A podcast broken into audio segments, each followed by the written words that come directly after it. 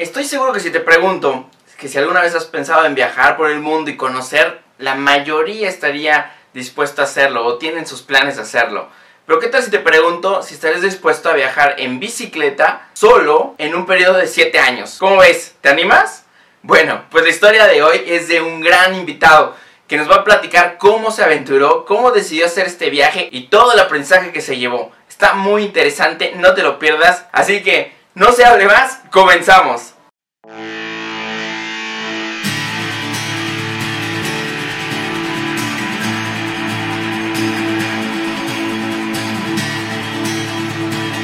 onda, Win? ¿Cómo estás? ¿Qué onda, Paco? ¿Bien y tú? Muy bien, gracias. Oye, oye, pues a ver, mucha gente que, escucha este podcast, pues bien sabes que, en, este camino que estamos construyendo con todos nuestros invitados, pues se trata de, historias de vida y de anécdotas, este, retos y cosas que, se vienen eh, a, veces en la vida o afrontas o tomas decisiones en la vida que te llevan por diferentes caminos.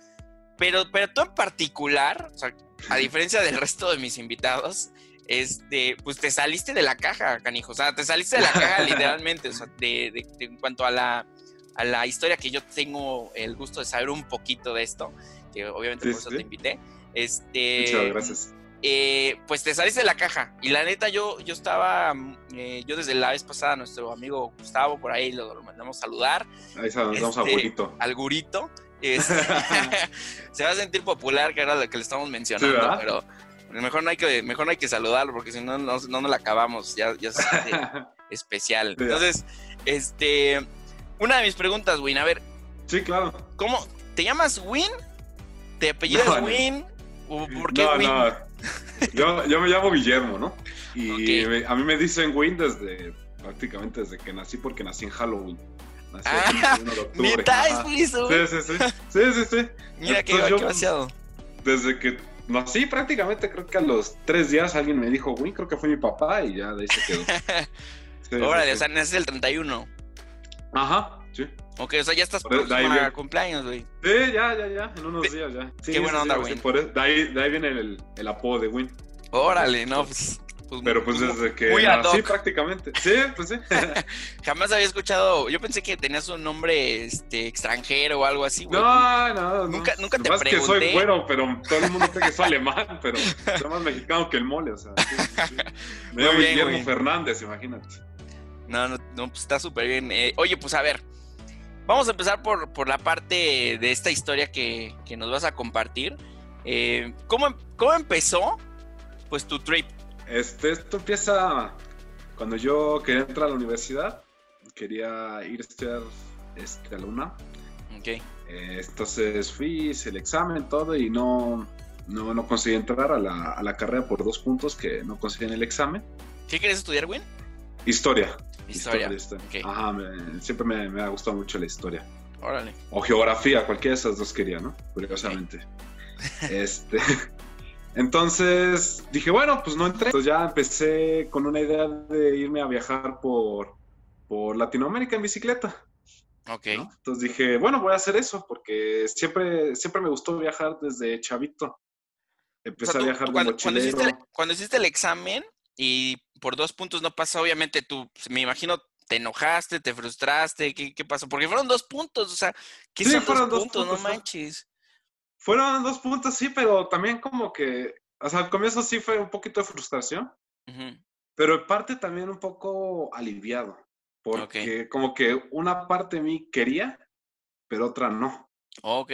O sea, como que, o sea, yo siempre quise hacer un viaje largo, ¿no? O sea, aventarme un viaje de, no sé, yo tenía la idea de que iba a ser dos años, terminaron siendo seis y medio o casi siete. Y la verdad, todavía me falta volver a hacer más. Ok. Entonces dije, bueno, voy a hacer lo que siempre quise hacer. Dije, intenté entrar a la universidad, esto, tal, no pude. Dije, debe ser por algo, porque si hubiera sido, ay, no entré por 30, ponte, ponte a estudiar, güey, ¿no? O sea, no, claro, pero dije, bueno, si no es por dos puntos, porque no era para hacer. Entonces dije, bueno, voy a hacer lo que siempre quise hacer, lo que siempre me llamó, lo que entonces dije, bueno, voy a viajar a Latinoamérica. Entonces dije, bueno, ¿y cómo le hago? Entonces, como que descubrí que había gente que viajaba de bicicleta. Ok. Y ya a mí siempre me gustó el ciclismo, ¿no? O sea, y ya ahí surgió eso y de repente, pues como que lo mencioné, todo el mundo dice, ah, sí, claro, jaja, ¿no? Y un día, pues ya tenía todo listo, la bicicleta, mis cosas, y me fui. Empecé en, en, en Yucatán. Sí, todo el mundo me da el avión, pero yo le decía serio, ¿no? O sea, Pero, pero tú qué decías? O sea, ¿qué les decías? ¿Voy a viajar por, por Latinoamérica o qué, qué- cuál sí, era? a mí me decían, bueno, ¿y qué haces? Yo decía, voy a ir a agarrar mi bicicleta y voy a llegar a, a Ushuaia, que es el, la, la punta más al sur de- del continente, que se encuentra en Argentina. O sea, ya llegando ahí, ya llegaste al mar, ya se acabó el continente. O sea, es el punto más austral del mundo, de hecho. Ok. Oye, ¿y por Entonces qué, por qué pensaste ahí? Pues porque siempre quise recorrer Latinoamérica. O Ok, sea, y dijiste, voy a recorrer de- de- desde aquí hasta, la, hasta lo más... hasta la punta, exacto. Ok. sí, Y volver, ¿no? O Ok. sea, la idea era dar toda, toda una vuelta. En febrero del 2012 salí. Creo que el 20 de febrero más o menos salí. ¿Y lo planeaste, Pero- güey? O sea, ¿te llevó tiempo planearlo? o- No, no, o sea, nada más lo que me tomó el tiempo fue unos meses para como que equiparme, armar la bici, porque lo fui haciendo todo yo así, pues sin ninguna experiencia así tal cual de, de- Ujú. de- de cómo hacer un viaje en bicicleta, no tenía ni idea, ¿no? Yo ni sabía ni siquiera que existía, o sea, sabía que había gente que lo había hecho, pero no sabía que había todo un mundo ya de eso, ¿no? O sea, para mí era algo... Para ¿Te llevabas un mapa? esto. ¿O cómo, cómo, cómo sabes para dónde irte? Yo, eh, en cuanto llego a un lugar, por ejemplo, ahí luego, luego llegué y me procuré un mapa de, de la península. Ok. Oye, entonces, bueno, a ver. Entonces, seguimos en tu trip. Agarras la bici, recorres península y ¿cuál sí fue tu siguiente, tu siguiente parada? Pues a ver, estuve, estuve dos meses, ¿no? Entre Yucatán, Quintana Roo, unos pedazos de Campeche. Ya ya fui para la frontera entre Chetumal y Bolivia, digo Bolivia, este, Belice, Ok. ¿no? Y ya en Belice, pues ya crucé a Belice. Y ahí sí fue como raro, ¿no? Porque como sea en México, pues estás en tu país, ¿no? Este, Ujú. conoces, sabes, más, o sea, ¿no? Estás acostumbrado al trato con la gente. Es tu idioma, porque en Belice se habla inglés. Órale. Pero entonces oye, te digo, o sea, entonces Ujú. eh, que, que la bici llame, llame la atención hace que, pues, que la gente se acerque, te pregunte. Entonces la gente llega, por ejemplo, no sé, en un pueblito en Venezuela y me llegan y, eh, chamo, ¿de dónde vienes, no? Yo, no, de México, y de México, pues, imagínate, esa gente solo, solo ven escuchar México en la tele o cosas Sí, así, sí, ¿no? sí. Entonces se quedan así como, y en bicicleta, yo, sí. Ah, este, no, vente a mi casa, quédate, platícame, ¿no? Entonces, Órale. O sea, te gente- puertas. Uf, bueno, o sea, es, es un...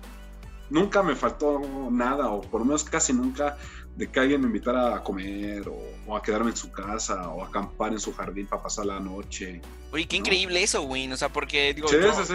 yo me imagino ahorita haciendo algo así. O sea, tal vez yo lo primero que pensaría, y, y probablemente equivocado, es que el hecho de viajar solo en bici y todo eso, pues es así como aislarte de la sociedad o, o que pues llegas y si te falta lana, pues va a estar medio cañón. O sea, O sea, o sea, si te aíslas, ya no vives en, en, en sí en sociedad, ¿no? ujú. O sea, realmente lo que haces es que eres un nómada que va por todos lados. Ya en ese esquema, o sea, realmente había veces que tenía que preguntar qué mesera, ¿no? no manches, neta. qué- porque perdía la noción del tiempo. Claro, o sea, yo nunca, verdad, yo no supe ni qué día era, no, no, porque no importa.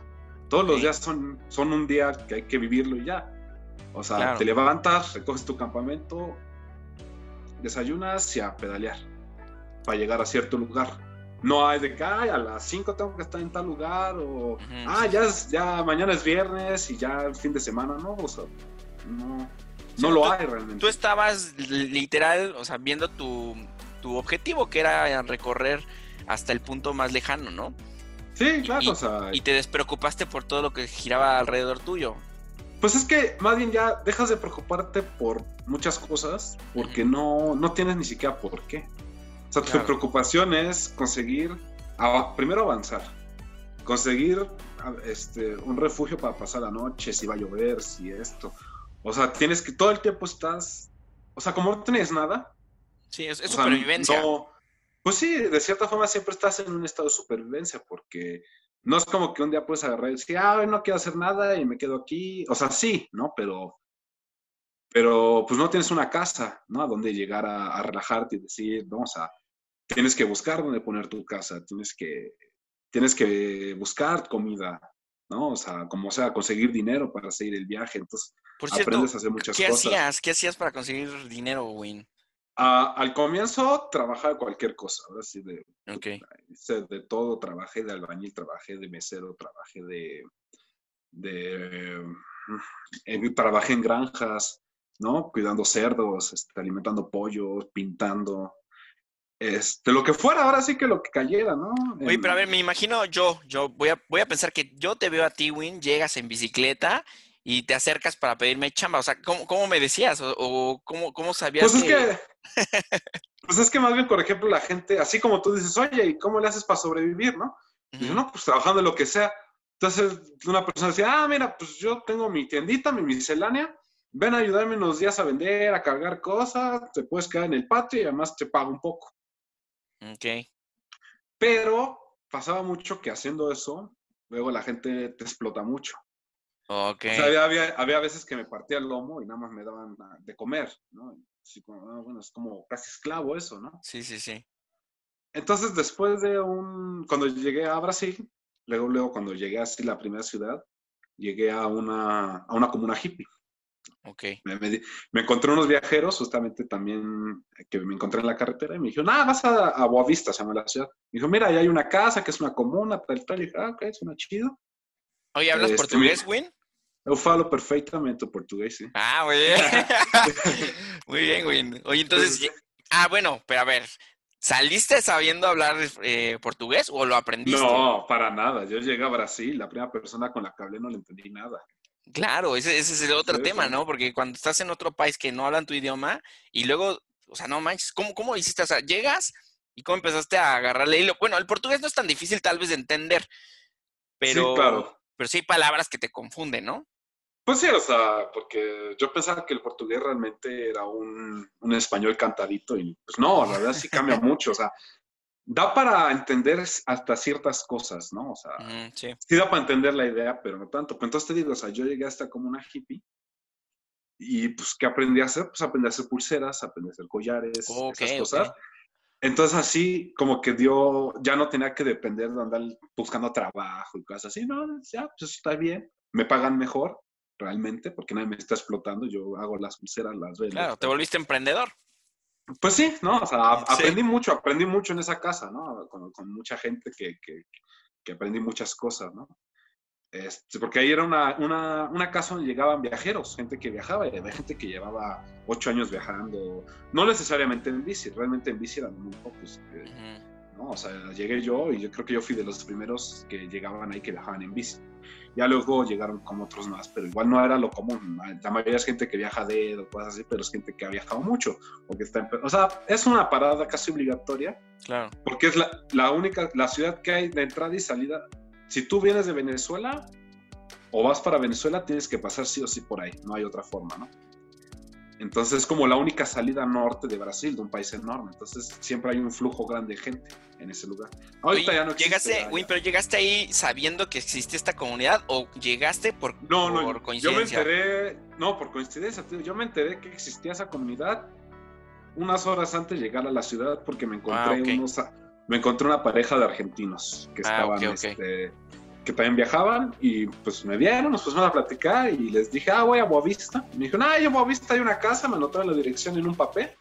Y dije, bueno, mi idea era llegar ahí, quedarme dos, tres noches y irme. ¿no? Y terminé quedándome casi cinco meses, creo. Órale, Ahí sí fue. ahí sí, Sí. te quedaste Ahí- un buen rato. Ahí sí paré un buen rato. Es es el único lugar que paré tanto. Pero porque te Pero- sentiste también como conectado con la gente, o sea, porque ellos eran viajeros.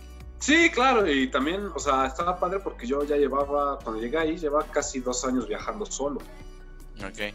Entonces, como que, de cierto modo, luego sí llega a pegar un poco el, pues, como que dices, sí, conoces mucha gente y esto, pero pues, no es como que tienes unos amigos a los que les hablas y sales, ¿no? O cosas así, entonces, Oye, ¿y ¿qué tanto que te, o sea, te comunicabas con tu familia o los dejabas así con el Jesús en la boca y hasta que al de comienzo, al comienzo sí, sí los dejé dejar varias veces con el Jesús en la boca, pero ya después como que pues te das cuenta que eso está mal pedo, ¿no? Y entonces ya me, me conseguí un celular, entonces ya les hablaba cada vez que tenía pues no, no tenía SIM, ¿no? No tenía tarjeta, nada de eso, pero pues ya con el celular, cada vez que había un, café, un, un wifi o algo así, pues ya les hablaba luego, luego, ¿no? O me iba a los cafés internet y les escribía por el Facebook, ¿no? Les dejaba un mensajito y ya.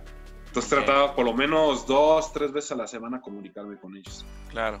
Había, había veces que no se podía porque estaba metido en tramos donde pues, no había comunicación, o sea, no había, no, eran días y días de días de no ver pueblos ¿no? lo que te iba a decir. ¿No te, ¿No te entra como desesperación, Win? O sea, de repente estar avanzando, avanzando y no ves como que, o sea, como que no ves nada a tu alrededor y dices, pues, bueno, ¿para dónde voy? Pues, pues más o menos, pero como ya los... Eso pasó un poco en Argentina, en la, en la Patagonia, pero porque la Patagonia realmente es muy, muy, muy sola. O sea, era pedalear 500 kilómetros y no ver un alma. Y además de que la crucé en invierno, ¿no? Entonces en invierno todavía la gente se va. Entonces sí, eran cinco días de no ver nada, ver nieve, ¿no? Hasta que llegabas a un pueblito que era, realmente son caseríos, ¿no? De 40 personas, cosas así, ¿no? Pero no la desesperación, pero sí es como ya, sí, quiero cambiar de paisaje, ¿no? O sea, llevas tres meses viendo el mismo paisaje, ¿no? Entonces como que sí, sí, sí es como, ah.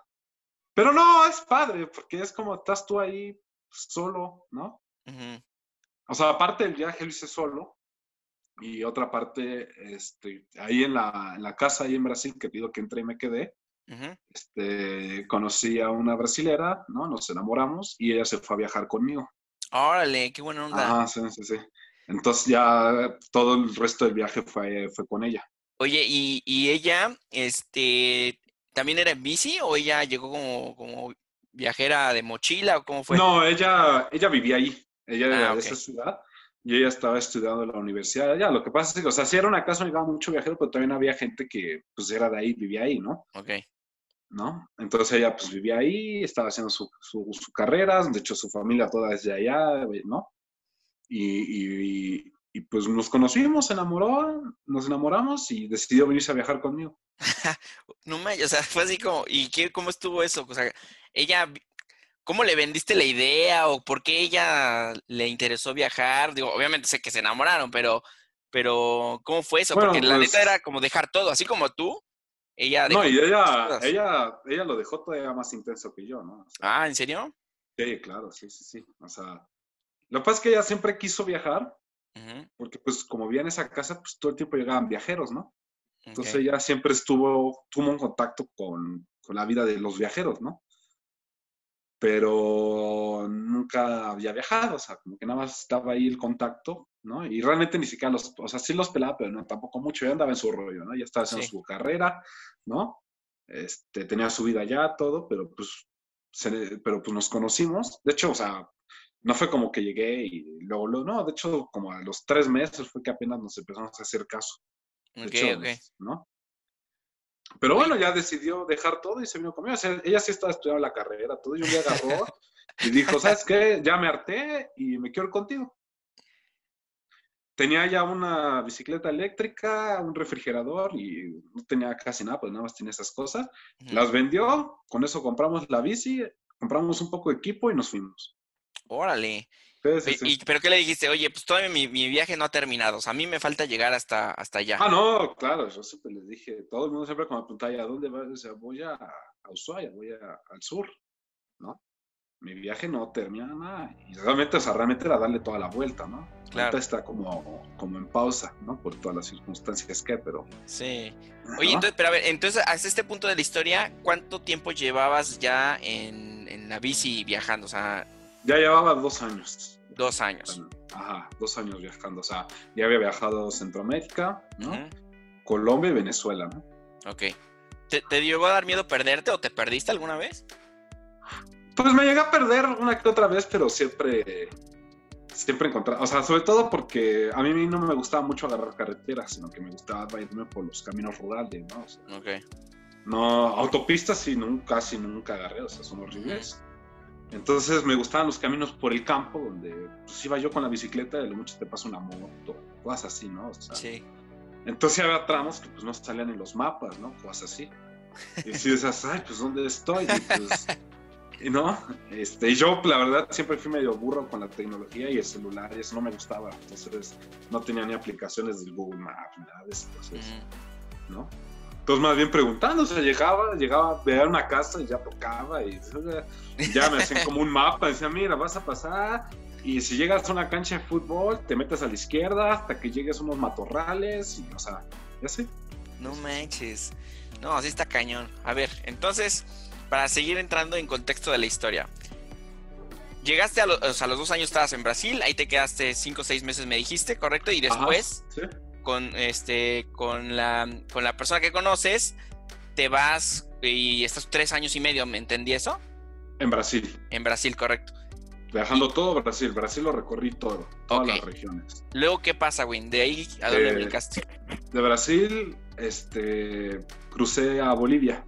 Ok. Fui a Bolivia y en Bolivia también estuve varios meses recorriendo todo Bolivia, que es espectacular, los Andes, ¿no? Ok. Es pedalear arriba de los 4.500 metros, ¿no? Ah, o sea, ¿subiste? Sí, claro, pues es que no hay de otra, tienes que subir, ¿no?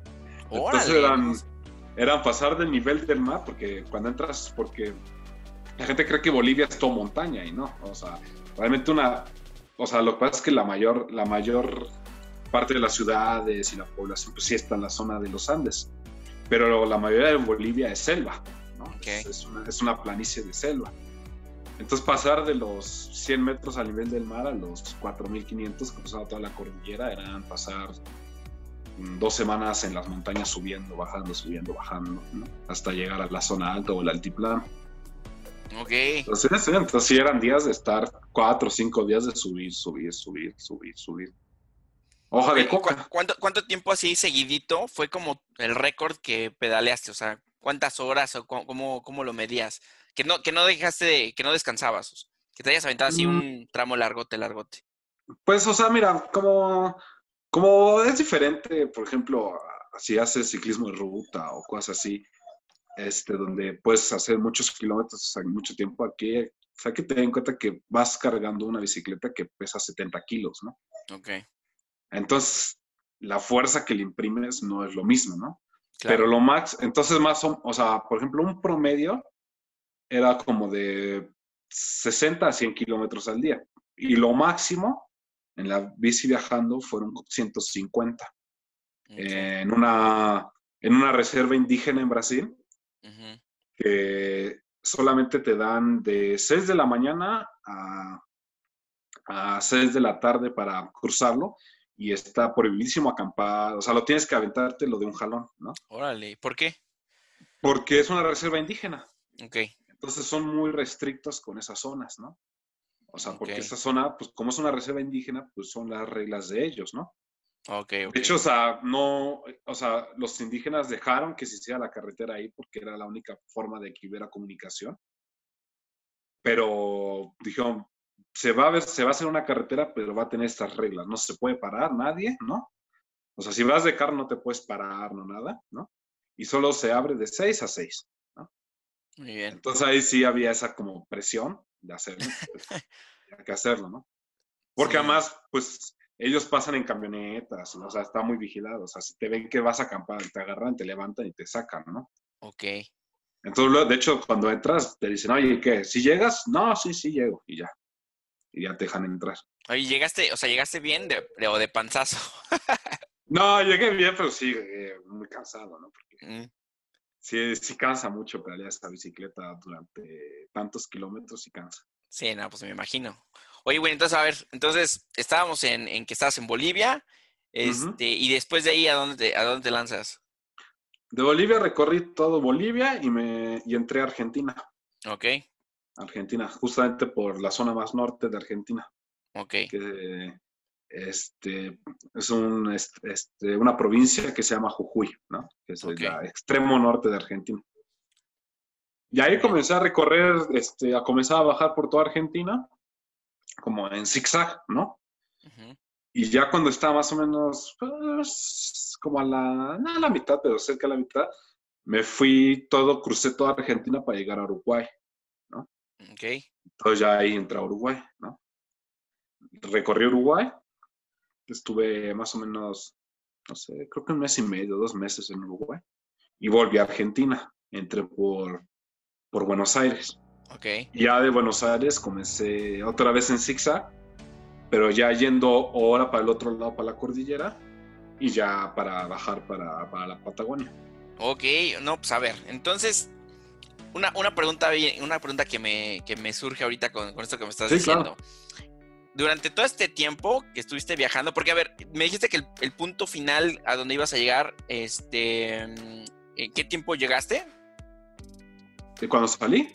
Sí, o sea, ¿cuánto tiempo te tomó llegar hasta el último lugar que, que decidiste emprender tu viaje? Bueno, es que, es que o sea, la idea era llegar a Ushuaia, Ajá. después, este, y después subir, ¿no? Llegar a, a México, ¿no? Ok. O sea, la idea, no, no, el punto final realmente era México. Ah, ok, tú estás haciendo como un círculo, o sea, ibas a, a regresar. Exacto, o sea, no, exacto, ¿no? Lo que pasa es que cuando fue la, cuando ya llegué a la Patagonia, pues llegamos, o sea, empezó el invierno, ¿no? Y el invierno en la Patagonia es frío, ¿no? O sea, de hecho, na- o sea, la Patagonia es muy famosa, gente que viaja en bicicleta también por eso, como es el lugar más, más al sur del mundo y está en unos lugares muy, muy hermosos y todo, Ujú. pues lo recorren cientos de ciclistas, ¿no? Pero todos lo recorren en verano. ¿no? Ok. O sea, nosotros fuimos los únicos dos locos que queríamos hacerlo en invierno. Sí, sí. De hecho, la gente nos decía, ¿qué están haciendo aquí? ¿no? Sea, Sí, sí, la gente decía, pero, pero che, ya es invierno, o sea, ¿qué están haciendo aquí? ¿No? O sea, porque las noches eran a menos 30 grados bajo cero, ¿no? No te pases. Sí, sí, sí. Lo normal, menos 20, menos 25. Y cuando llegaban así los frentes fríos, se podría decir, pues menos 30, menos 32 grados. ¿no? Oye, oye, entonces cuando, Pues- cuando llegas, cuando llegas a un punto, es que a lo que voy es de que debe haber un punto en donde dijiste, bueno, creo que ya es momento de regresar. O bueno, Exacto, creo que. sí, sí, sí. ¿En dónde fue eso y cómo, cómo pasa? Eso es en, en un lugar que se llama El Chaltén, pero ya fue subiendo, o sea, ya habíamos llegado a Ushuaia Ujú. Y, y comenzamos a subir. Y eso está como 1500 kilómetros para el norte todavía, o sea, ya como a la mitad de la Patagonia más o menos. Ok. Pero como te digo, o sea, veníamos de recorrer todo el invierno, ¿no? Que fue, hasta ahorita creo que fue lo más duro, sin duda alguna, o sea, fue... Sí, fue el camino más Fue- difícil. Sí, no, o sea, es que, o sea, el resto de, o sea, no es lo mismo recorrer las playas de Brasil, donde agarras, pones tu hamaca, ¿no? Bajas Ujú. unos cocos, o sea, es una matata, literalmente. Sí, sí, sí. ¿no? Es go- gozarla. A cruzar la Patagonia, que es una pampa, que no hay un árbol, no hay nada, no hay gente, ¿no? O sea, literalmente es donde te digo que pasaba 500 kilómetros de no ver un alma, porque no hay nada en 500 kilómetros. O sea, hay cinco pueblos en toda la Patagonia, realmente, ¿no? Así en esa parte de la Patagonia, no, no la zona norte. Entonces se da extremo, o sea, demasiado, o sea, porque de día, primero el día nos duraba, el sol salía a las 10 de la mañana y se metía a las 4 y media de la tarde. Ok. Entonces el día te dura 6 horas. En esas 6 horas tienes que hacer todo lo que Ok. tienes que hacer en el día. Entonces no había de que parar a, a- a hacer la comidita, no, no, no, es levantarse rápido, levantarte menos 30 grados, menos 20 grados bajo cero, recoger el campamento, quitarte el hielo, quitarle el hielo a las bicicletas, porque todo está congelado todo el tiempo, o sea, vives congelado. Y darle, darle, darle, y avanzar lo más que puedas en ese ratito. Porque en el momento que se metía el sol era, eh, ya tenías que estar dentro de la tienda, tapado con todo, porque la temperatura baja de menos 5 a menos 20 en 15 minutos. Órale. Entonces era, y eso durante casi seis meses. ¿Y eso lo aprendiste en el viaje o te lo advirtieron? No, o sea, yo sabía que iba a ser duro, pero ni ella ni yo habíamos visto ni siquiera la nieve cuando llegamos. No teníamos ni idea de lo que era el frío realmente. O sea, nos había tocado frío en, en los Andes y eso, pero, pero no, no, o sea, aquí estábamos en el, en el- casi cerca del Polo Sur. ¿no? Sí, claro, o sea, estábamos a, a nada del Polo Sur, de hecho, ¿no? Claro. Entonces, sí, sí, sí, entonces los invier- el invierno mm, fue aprender rápido, porque las primeras, la primera vez que hizo helada, se Ujú. nos congeló todo el agua. O sea, todo el agua que llevábamos para tres días de viaje se congeló. No manches. Entonces, pues, y estábamos en medio de la nada, ¿no? O sea, no había como de, ¿no? Entonces, pues, con el agua congelada, pues no, no, tenemos nada que hacer, o sea, no se va a descongelar, ¿no? O sea, entonces a darle. Y tuvimos suerte de que llegamos a... En invierno ponen unos, unos puestos que se llaman este, los puestos de vialidad, que solo están en invierno porque ahí se quedan todo el invierno esas personas para quitar la nieve de la carretera. Ok. ¿no? Entonces se van con máquinas y son puestos que están ahí, que ponen para el invierno, para que se pueda despejar, porque hay nieva y si cae una nevada fuerte cae un metro, dos metros de nieve, ¿no? Ok. Entonces, para, entonces ahí eso era lo que nos salvaba. Entonces llegamos a ese lugar, pudimos descongelar, poner todas las botellas en un calentador para que se descongelara.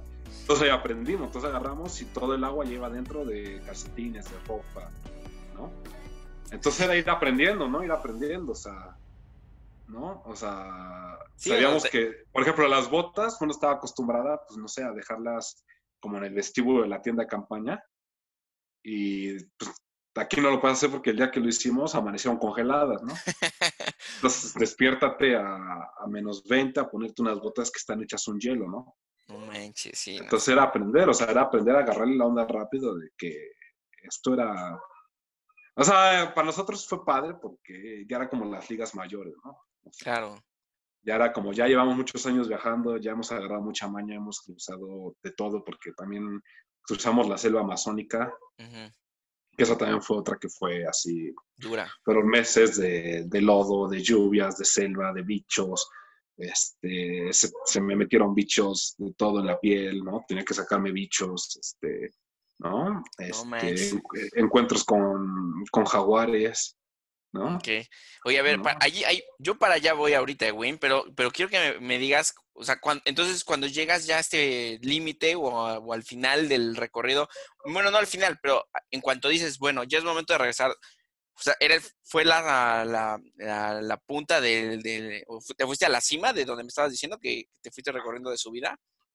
Sí, o sea, llegamos a ese lugar y ya veníamos destrozados, ya veníamos o sea, ya no era disfrutable estar viajando en bicicleta en ese momento. O sea, ya estábamos muy cansados. Llevábamos, el invierno lo aguantamos, pero lo que no sabíamos, pues, porque no sabíamos, no teníamos ni idea, nunca habíamos estado ahí, es que la transición de invierno a primavera es, es horrible. O sea, es espantoso. O sea, el clima, porque el invierno lo que te aguantas es el frío, ¿no? Pero lo que, por lo que es famoso la Patagonia es por el viento. A cualquier persona que haya ido a la Patagonia te decir que el viento es, o sea, el viento no para. Y el viento es 80 kilómetros, 120 kilómetros por hora todo el día, ¿no? Entonces, cuando acabó el invierno y empezó la transición a la primavera, pues uno tiene la imagen de las caricaturas de que acaba el invierno, se derrita la nieve y salen florecitas. Pero no, es, sigue habiendo nevadas, sigue habiendo frío, pero con vientos de 100 kilómetros por hora, 80 Tras, no, sí esto que no, que no paran, no paran. O sea, literalmente fue un mes y medio de, ese tramo de, de, Ushuaia, que llegamos en agosto, primero de agosto, entonces ya en agosto ya empieza a bajar, o sea, ya está como al final del invierno, ¿no? Lo que sería verano para nosotros, por ejemplo. Ok.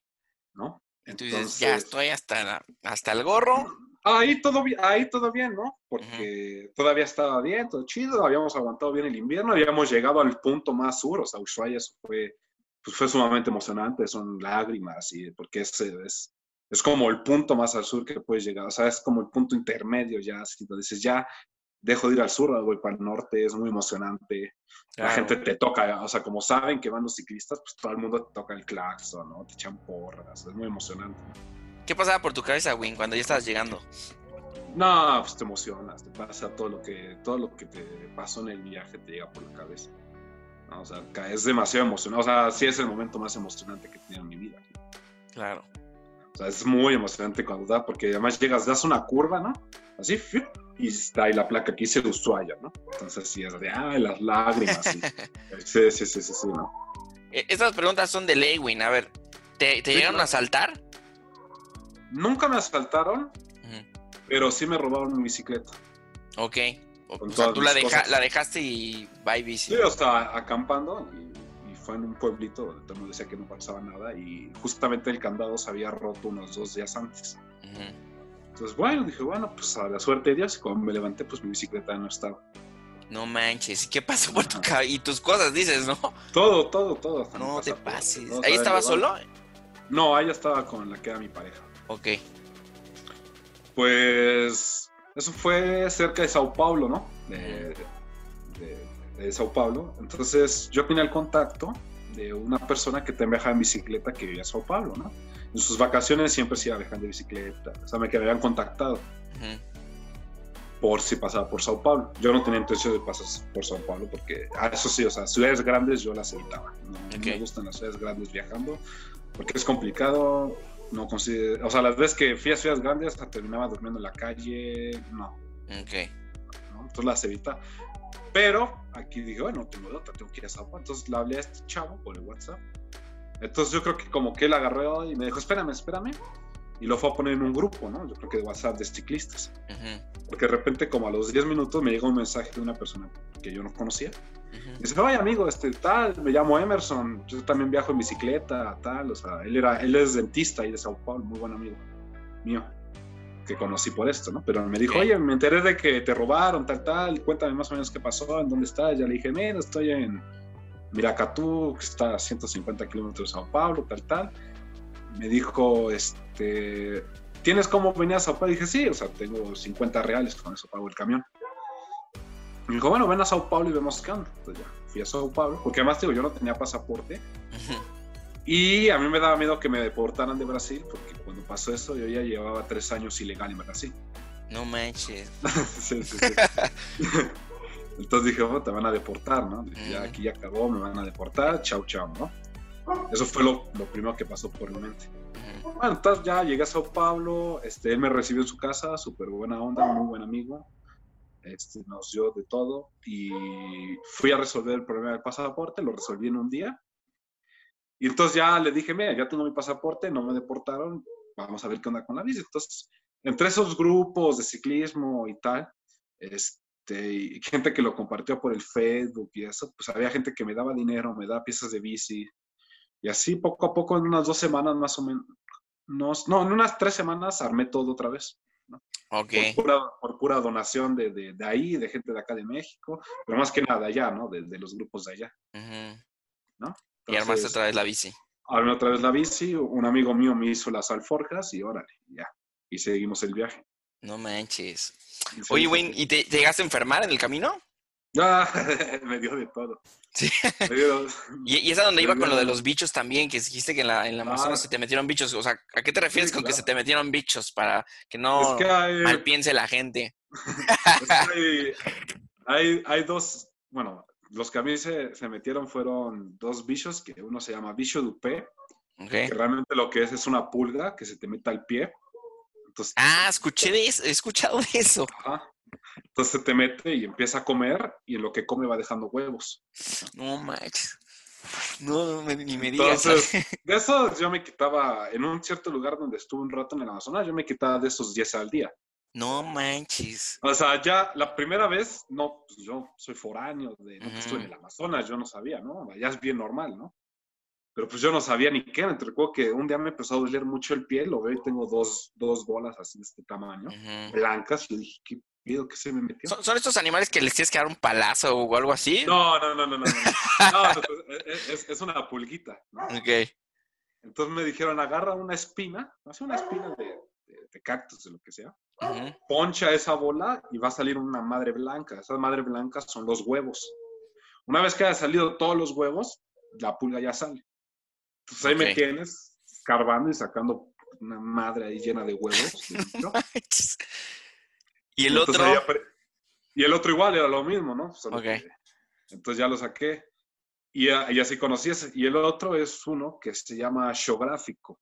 Ok. que es un bicho que se te mete a la piel y te vas, se llama geográfico porque te vas en un caminito, ¿no? Ok. Porque va buscando el cerebro. No manches. Entonces, ese, el primero me lo quité poniéndome un pedazo de carne cruda, porque me dijeron, agarra un pedazo de carne cruda, póntelo, y vas a sentir mucha, mucha, mucha comezón, es que el bicho está saliendo de tu piel y se está yendo a la carne cruda. Ok. Pero como que decían que a veces funcionaba, a veces no. Porque a veces es un- no, no solo es uno, son varios, ¿no? No, man. Entonces sí, pues, pues fui al, al servicio médico y me dieron una pomada y ya, y ese pues, seguido me los tenía que ver, como, ah, ya se me metió otro ya, ¿no? Y de enfermedades, pues me dieron, dos veces me dieron neumonía, este, me dio chikungunya, me dio un- me dio una madre parecida al dengue, pero no era dengue, pero era muy parecida porque Ujú. fiebre alta, este, manchas, ¿no? vómitos. Este, me dio estafilococos como unas 20 veces, yo creo. Fácil. Y otras cositas, ¿no? Que de la panza a Bolivia me la viví enfermo de la panza, ¿no? Ok. Porque te enfermas en Bolivia la panza porque, pues, sí. Sí, me imagino. es un poco, es un poco insalubre, ¿no? Ok. Entonces sí, sí te enfermas muy, o sea, Bolivia me, me recuerdo de Bolivia estar enfermo de la panza. Oye, Win, a ver, para que la gente no se espante, porque si no van a decir, no, pues me- se van a meter al al cuerpo, ¿no? Ya no va a querer andar en bici o no va a querer hacer viajes. Platícame cuáles son las cosas más, más bellas, más padres que te pasaron en el viaje. Si, si tienes algo en particular, las tienes No, numeradas. pues es que ¿Qué, son qué- muchas qué fue lo mejor? ¿O qué es lo más rescatable? pues- ¿Qué es lo- el aprendizaje más grande que te llevas? Pues aprendizaje, aprendizajes más grandes que la gente es buena. O sea, realmente la gente es buena. La gente que es buena gana, pero por, o sea, de miles y miles y miles de encuentros con la gente, porque nada más tuve dos desagradables de miles de personas que conocí. O sea, realmente de cierta forma te da un poco más de fe en la humanidad, ¿no? Porque te das cuenta que otra vez también la mientras menos gen- menos tenga la gente, más te da. O sea, las personas más humildes son las que te daban todo. Ok. ¿Te pasó mucho Sí, eso? Yo, no, bueno, todo el viaje, todo el viaje. Ok. O sea, en todo el continente, en todos los países. Cuando pasabas por las comunidades más pobres, los estados más pobres, es donde más, mejor me recibían, ¿no? ¿Qué, qué- qué- qué fuerte es eso? O sea, la neta, Sí, porque... sí, sí, claro. O sea, realmente, sí, o sea, a mí me recibió realmente gente de todos los niveles sociales, ¿no? Ok. O sea, hubo- había veces que me quedaba realmente en una chocita que habían hecho de cartón y una lona encima, y era la casa donde vivían. Y me, y me invitaban a comer y todo, y me llegué a quedar en mansiones, ¿no? Casas con alberca, cancha de tenis, de gente que también decía, ah, pues vente a la casa, o sea, se rompe ese, ese estigma, ¿no? O sea, te das cuenta que realmente pues, la gente es buena, sin importar realmente qué clase social haya, ¿no? O sea, pero sí es, es mayor la gente, más, mientras más humilde es la gente, más te va a dar, realmente, o sea. O sea, si, si la persona tiene solamente dos huevos, te va a dar uno para que tú comas, ¿no? O sea, aunque él no, o a veces yo no sabía si realmente ellos dejaban de comer para darme comida a mí, ¿no? Ok. ¿No? Órale. Entonces aprendes. Y otra, pues también aprendes cuando no tienes nada, porque, o sea, sí, tienes lo que haces en la bici, pero no tienes casa, no tienes una llave que abrir y sale agua, cosas así. ¿no? Entonces, cuando la vida se vuelve más simple, mientras más simple es, más feliz eres, porque todo te hace feliz, ¿no? Porque cuando estás pedaleando a 48 grados, ¿no? Y de repente encuentras un arbolito con una sombrita donde puedes poner tu hamaca y descansar, es, puta, es como si hubieras encontrado un Edén, ¿no? El jardín del Edén, claro, ¿no? O sea, entonces valoras las cosas pequeñas realmente, ¿no? Claro. Cosas que uno aquí, pues en una vida normal, cotidiana, pues es, es lo normal, ¿no? O sea, Sí, sí. tú vas y si quieres agua, bajas a la cocina y te sirves un vaso, ¿no? Y había lugares donde, pues realmente, por ejemplo, en Bolivia, cuando dijiste lo de Salar de Uyuni y eso, pues el agua es un problema bien grave ahí, no hay agua. O sea, todo el agua que hay nada más es del deshielo que hay de las montañas. Sí, no, no se puede beber ahí, Entonces- obviamente. Entonces, no, o sea, es el agua que bebes, pero es muy escaso. O sea, por ejemplo, no era como que a veces también llegas a los pueblitos de Bolivia Ujú. y aprendes que, por ejemplo, el agua no está a todas horas. El agua está solamente dos horas al día. Órale. Eso está Claro, cañón. claro. Entonces, hasta eso valoras, ¿no? El poder tomar hasta agua, ¿no? ¿No? Este, o conseguir un lugar para acampar, para refugiarte. Todo eso se vuelve felicidad, ¿no? Y todo te hace feliz realmente. O sea, es una vida muy simple. No, no es una vida que tienes. No tienes estrés de, ay, me van a correr, o tengo que. No, pues, no, claro, ¿no? O sea, esa, esa, como presión y, y, bueno, allá por ejemplo, allá en Cuernavaca la vida es más tranquila y eso, aquí en el DF es una madre horrible, o sea, o sea es, la gente, yo siempre digo que, perdón por la expresión si me está escuchando un chilango, pero aquí todo el mundo se está cagando, dando a luz, ¿no? o sea, todo el mundo está en chinga, o sea, ¿no? Entonces como que eso no existe, ¿no? O sea, si te gusta un lugar te quedas, si no, pues te vas, no hay un tiempo, te digo que el tiempo esa es otra, o sea, el tiempo realmente te das cuenta que tú eres dueño de tu tiempo, ¿no? No hay eh, tanto que hasta los días dejan de tener sentido, simplemente es un día más, ¿no? Claro. ¿No? Entonces, son esas lecciones como fuertes, ¿no? O sea, de hecho, cuando regreso, digo, cuando regresé, pues a mí me costó mucho trabajo adaptarme te, ibas a acampar al jardín de tu casa, ¿no? Pues sí, sí. Pero sí, sí fue raro, ¿no? O sea, sí, me imagino. Todavía no me adapto. te sentías fuera de lugar, me imagino, también. Completamente fuera de lugar, ¿no? O sea, sí, sí te sientes. Pues, qué, vaciado, ¿no, Win? Porque, o sea, de, irte de tu casa, o sea, viajas, pues la vida que, llevaste durante ese tiempo, pues de, de aventura, de viaje y todo, regresas y ahora te sientes fuera de tu casa, ¿no? Cuando, cuando pues tu casa se volvió, se, volvió el viaje, o sea, Es que, es que exacto, o sea, lo que yo le decía a la gente es que después de tantos años, ¿no? Porque una cosa es si te vas unos meses o un año, algo así, es como que todavía lo sigues viendo como un viaje, ¿no? Pero ya después de tantos años, ya, o sea, se convierte en tu estilo de vida, o sea, ya, ya lo que antes era como extraordinario, lo nuevo y eso ya para ti es lo normal, o sea, para mí lo normal era eso. Claro. O sea, porque lo llevaba haciendo durante años, ¿no? O sea, para mí era lo normal tener que levantarme, recoger mi campamento, ¿no? Montarme a la bici y pedalear si necesito dinero. Luego, por ejemplo, este, después de las pulseritas, todo eso, empecé a vender las fotos del viaje, ¿no? Ok. Ah, ok, tomabas los paisajes. Sí, de, de, todos los lugares que pasaba, pues tenía muchas fotos bien bonitas y eso, entonces las imprimía y las llevaba conmigo como postales. Entonces yo llegaba con la gente y decía, mira, estoy viajando bicicleta y vendo estas postales a cooperación. Y entonces también con eso, pues le daba Te, te financiabas, te financiabas. Sí, sí, sí. Y realmente, pues tu gasto es más que nada la comida y que la bicicleta esté bien, ¿no? Claro. O sea, mientras tengas eso, vas, vas al 100, ¿no? O sea, no, no tienes gastos de renta, de luz, de...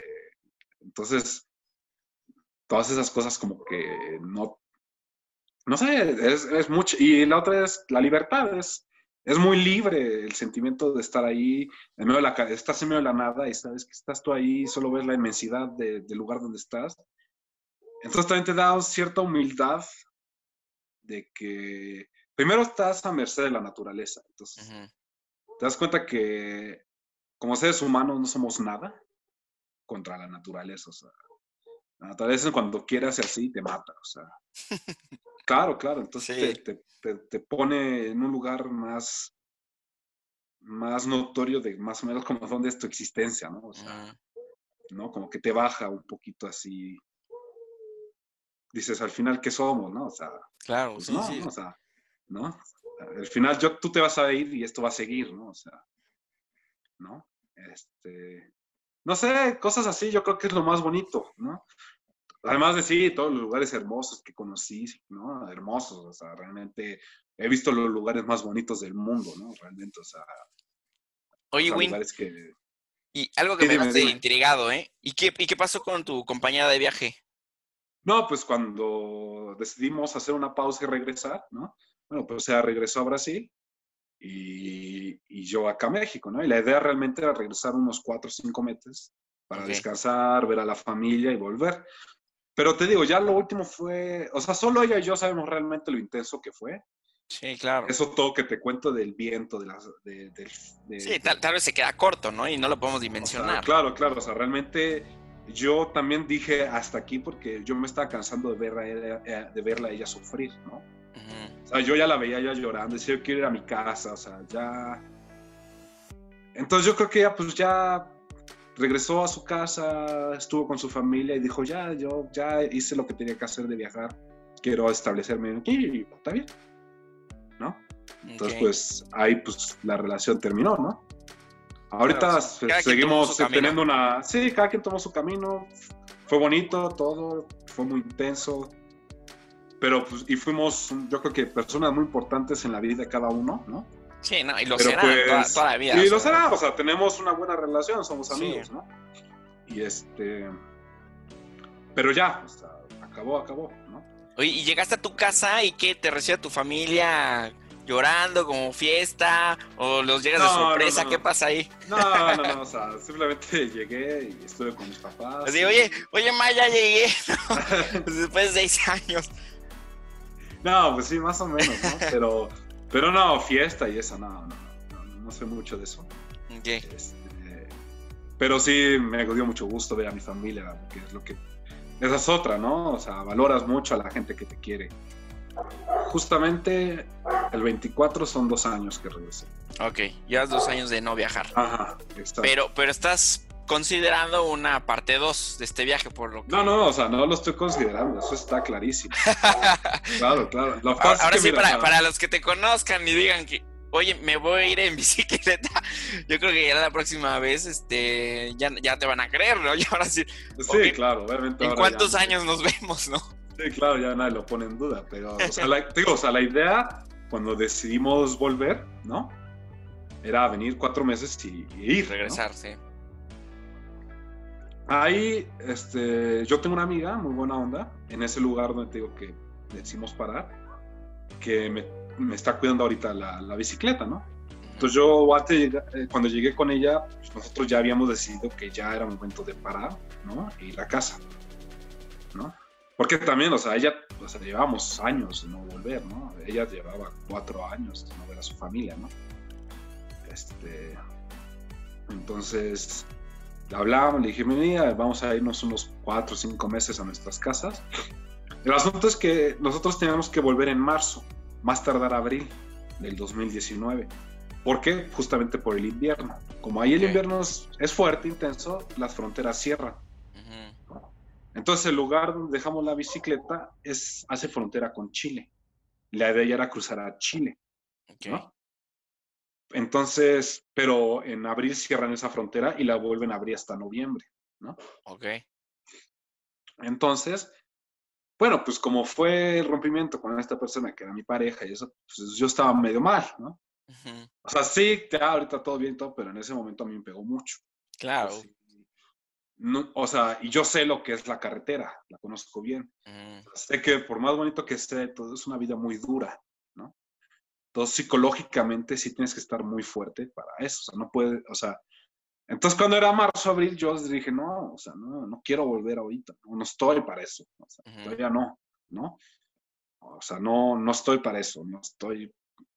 Entonces me esperé a, a- a- que fuera noviembre del año pasado, ¿no? Entonces ya llegó noviembre y todo, y conocí a otra persona que ahora es mi pareja actual, ¿no? Ok. Nos enamoramos, muy bonito, y todavía seguimos, y espero seguir. Es, este, entonces también como que dije, no, me quiero quedar un poco más, ¿no? Dije, Claro. tengo hasta marzo, ¿no? Entonces ya yo, cuando llegó marzo, yo ya tenía mi boleto, este, todo para irme, ya, ya, ya, o sea, y me iba el 15 de marzo, ¿no? Lunes 15 de marzo yo agarraba mi vuelo y me iba a Chile, a Santiago, porque ahí me quedaba más barato y más fácil para llegar al lugar donde dejé la bici, aunque estuviera en Argentina. Entonces, este, me iba a recibir un amigo allá en Chile y, por ejemplo, me iba el lunes, ¿no? El sábado me hicieron despedida, ahí sí me hicieron despedida, vino la familia, este, mi novia, todo el mundo a hacer la despedida y, güey, que te haga bien, tal, tal, tal, tal. Y el domingo me habla mi amigo de Chile y me dice, po, weón, no vengas, mañana se cierra toda la frontera en Chile, ¿no? Y, No y ya, porque está ya esto del coronavirus, ¿no? Claro. fue, o sea, un día antes de mi viaje a Chile, me habla mi amigo diciendo que Chile cerró sus fronteras, vía aérea, terrestres, todo. Órale. Ajá. Entonces, pues bueno, dije, bueno, pues me espero unos meses. Fui, dejé el boleto abierto y pues esperando a ver Claro. cuándo. A que las cosas Ahorita, se pues en la, en la espera. Pero de que yo me voy, apenas pueda, Te lanzas. apenas se pueda, me lanzo, claro. Quiero, quiero preguntarte algo, Win, y quiero que sepa Claro, también la gente. Cuando yo le hablo a Win y le digo, oye, Win, este, ¿qué onda? ¿Cuándo, cuándo hacemos podcast? Que no sé qué. Pusimos que, que nos íbamos a comunicar unos días después. Y cuando me comunico con él, me dice Win que acaba de tener un accidente. ¿No? A ver, cuéntanos de tu accidente, Win, para la gente que no, que no sepa y no esté enterada. Bueno, o sea, tú y yo nos habíamos puesto de acuerdo, ¿no? Pero la semana pasada hacer el post. Ajá, sí. De hecho, el, el miércoles de la semana pasada. Exactamente. Habíamos quedado. Yo me voy mucho a andar en bici en montaña, ¿no? Entonces me fui, estaba en el Ajusco y, y agarré una rampa más, salí volando y pa, y caí de lleno y me rompí tres costillas. Sí. Cuando, cuando, cuando me Entonces- dijiste eso, yo, ay, ¿y qué más te pasó? ¿O qué? No, bueno, entonces pues ya, ¿no? Fue por eso que lo, lo pasamos para ahora, ¿no? Entonces sí. No, sí, y por eso, por eso te dije, por eso te dije, oye, Win, buena onda, digo, sí, me, o sea, me gusta que tenga más reproducciones el video, pero pues tampoco era para, para tanto, ya estabas muy comprometido con el podcast para que este llegue a mil reproducciones por lo menos. Pues Vamos, sí, ¿no? vamos a poner el morbo al principio, así, las, las fracturas de Win durante su viaje, los Ah. accidentes trágicos de Win para que No, y, jale. y lo curioso, por ejemplo, es que viajando, o sea, sí hubo caídas y eso, normal, vas en bici, pero ninguna así. Tan trágica como de que, claro, de que te paras y ya, ¿no? Y en este tiempo que voy aquí en el DF, pasó ahora esto, bueno, esto es un accidente de montaña, pasa, ¿no? Sí, sí, sí. Pero como te, creo que te mencionaba antes, que el año pasado, en noviembre, me atropelló un carro, ¿no? Sí. Y ahí sí, ahí sí fue, me, me rebanó toda la cara. Aquí te- o sea, en el, en el video no sabe porque traigo una cicatriz grande. Mm, Este, sí me, me dio dura. Entonces, la gente se ríe y dice, o sea, estuviste siete años ahí, no te pasó nada así de accidentes de ese tipo con la bici. Y aquí ya te atropellaron, te rompiste las costillas. No manches, o sea, qué cosa. Sí, sí. No, pues, bueno. Win, un gustazo, muchas gracias No, por estar aquí. Paco, a ti muchas gracias por tomarme en cuenta. Ha sido todo un placer hablar contigo, de verdad. No, hombre, pues esta historia tiene, tiene que llevarse, o sea, tienes que terminar haciendo un librazo esto, Win, o sea, te vamos a fregar hasta que veamos un libro publicado de tu historia y espero que a mucha gente le llegue este, esta historia tuya. Eh, de verdad, claro, sí, sí, sí. Cada quien tiene un sueño, ¿no? Claro. Tal vez su sueño sea pintar o no sé, lo que sea, ¿no? O sea, no, yo creo que cada sueño es válido si uno va por él, ¿no? O sea, sí es. ¿no? Y, y- y realmente, o sea, lo que se puede decir eso, pues lo difícil realmente para cumplir un sueño es empezar a hacerlo ya. Una vez que ya estás encaminado, ya, o sea, Sí, rompiste esa, esa barrera, ¿no? Ya sea social, este, pres- hay mucha presión social luego, ¿no? sí, sí, de la, la crítica, familia, el- O de, o de los amigos, o mucho, ay, el qué dirán. la confianza, Cuando- todo eso. Exacto, es mucho de tener tu, pues, tu, tu autoestima y, y confianza en uno mismo, y ahí te das cuenta que una vez que pasas esa barrera, el mundo es tuyo, o sea, ¿no? No, no es. fácil, ¿no? Como te digo, o sea, no, no es fácil, no, para nada, pero es bonito, ¿no? O sea, tener un sueño, ir por él, creo que no hay nada más, o sea, al final, ¿qué? Te mueres y qué, ¿no? O sea, ¿qué te llevas, no? Así es. ¿no? O sea, entonces sí, es algo que yo, o sea, yo no quería vivir mi vida arrepentido de no haber hecho algo que siempre quise hacer, ¿no? Claro. Por eso cuando me preguntaste, oye, con lo de la universidad, ¿cómo te sentiste? ¿Te sentiste frustrado, tal? Te dije, parte sí, parte no. Porque una parte muy, muy grande de mí quería irme de viaje, ¿no? Entonces dije, es, es ahorita, o sea, tengo 21 años, no tengo ninguna responsabilidad con nada ni con nadie. Es ahorita. Y ya. Y de ahí salió el viaje. Y de ahí salió el viaje, sí, sí, sí. sí. Pues súper, Win. Muchas Vale. gracias. No, Paco, a ti muchas gracias por todo. Ha sido muy agradable hablar contigo de esto. Oye, pues a todos los que nos estén escuchando, pues ya saben, si alguien quiere agarrar sus cosas y andar en bici, pues la persona indicada la que le puedas preguntar es a nuestro amigo Win. Si no, ahí déjenos sus mensajes y, y- y en lo que se pueda, pues que se les pueda apoyar. O igual como dice él, o sea, vayan por sus sueños.